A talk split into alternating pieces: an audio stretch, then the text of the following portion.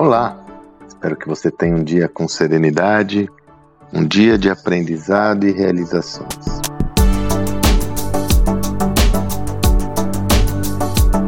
Sempre fui bastante competitivo. Aprendi a conviver com as derrotas, mas eu sempre tive uma predileção muito grande pelas conquistas. Eu diria mais, eu sempre fui muito orientado a extrapolar os meus limites. Talvez o esporte tenha ajudado lá quando jovem, mas eu não sei te dizer os motivos e razões que levaram a esse comportamento, mas eu os trouxe para quando comecei a atuar no mundo profissional. E quando liderava equipes, então, isso evidenciava de uma forma muito maior. Com o tempo eu percebi, no entanto, que esse comportamento, a despeito dos benefícios inequívocos, porque ele sempre me empurrava a ir além, sempre fazia com que eu tivesse um nível de exigência importante para gerar o meu melhor, isso resultou num desejo grande por aprender continuamente, por me esforçar continuamente, por trabalhar intensamente, coisa que eu trago até hoje na minha, na minha trajetória, coisa que eu adoto até hoje no meu dia a dia. Agora a experiência me mostrou, a maturidade me mostrou que eu tinha um problema. Eu não celebrava as conquistas como deveria. E seguramente isso foi, inclusive, teve impactos na gestão das minhas equipes, principalmente equipes comerciais, né? Porque aquela coisa de atingir a meta, a meta do ano, realizar e tal. É, é muito forte para uma equipe comercial esses rituais. E eu estava sempre assim, pô, chegamos lá, foi legal, comemoramos cinco minutos, já vamos pensar no próximo desafio. O que é salutar? Esse equilíbrio ele é fundamental. Mas eu, eu percebi que eu deveria me dedicar mais tempo às conquistas. Eu deveria, primeiro, pessoalmente, gozar, ter mais. Eh, sentir o gozo pela conquista. Né? Aproveitar, relaxar, curtir a conquista.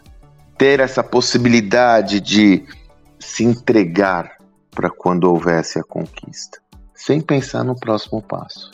Isso seguramente traria uma, uma possibilidade, inclusive maior, de conexão com a minha própria equipe, na medida em que todos teríamos essa possibilidade.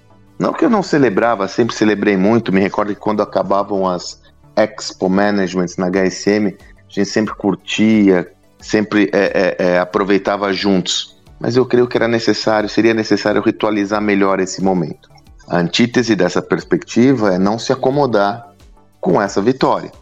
Então, se por um lado a celebração deve ser colocada em prática, deve ser quase que um ritual para você, você não pode se acomodar com essa celebração e não partir para as próximas conquistas. Dessa forma, como sempre, o caminho é o caminho do meio, é o equilíbrio. O equilíbrio entre a celebração e, logo mais, você já se equilibrar para buscar a nova conquista, para buscar uma nova celebração advinda de um novo objetivo, de um novo desafio, de uma nova possibilidade. Porém, o meu áudio de hoje, ele vai na linha de fazer um, uma provocação, um questionamento. Você está celebrando suas conquistas? Você está celebrando essas conquistas não só consigo mesmo, consigo mesma, o que é fundamental e essencial, mas está celebrando com a sua equipe, com seus colaboradores, com a sua turma, não deixe de levar em consideração essa visão.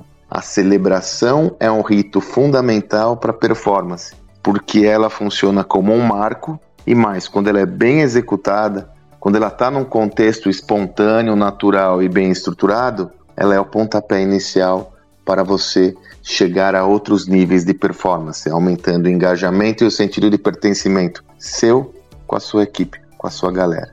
Então aproveita, toma um bom vinho, uma cerveja, curte, aproveita esses momentos para aumentar a sua conexão com as pessoas que estão ao seu redor. Espero que você tenha um excelente dia e até amanhã.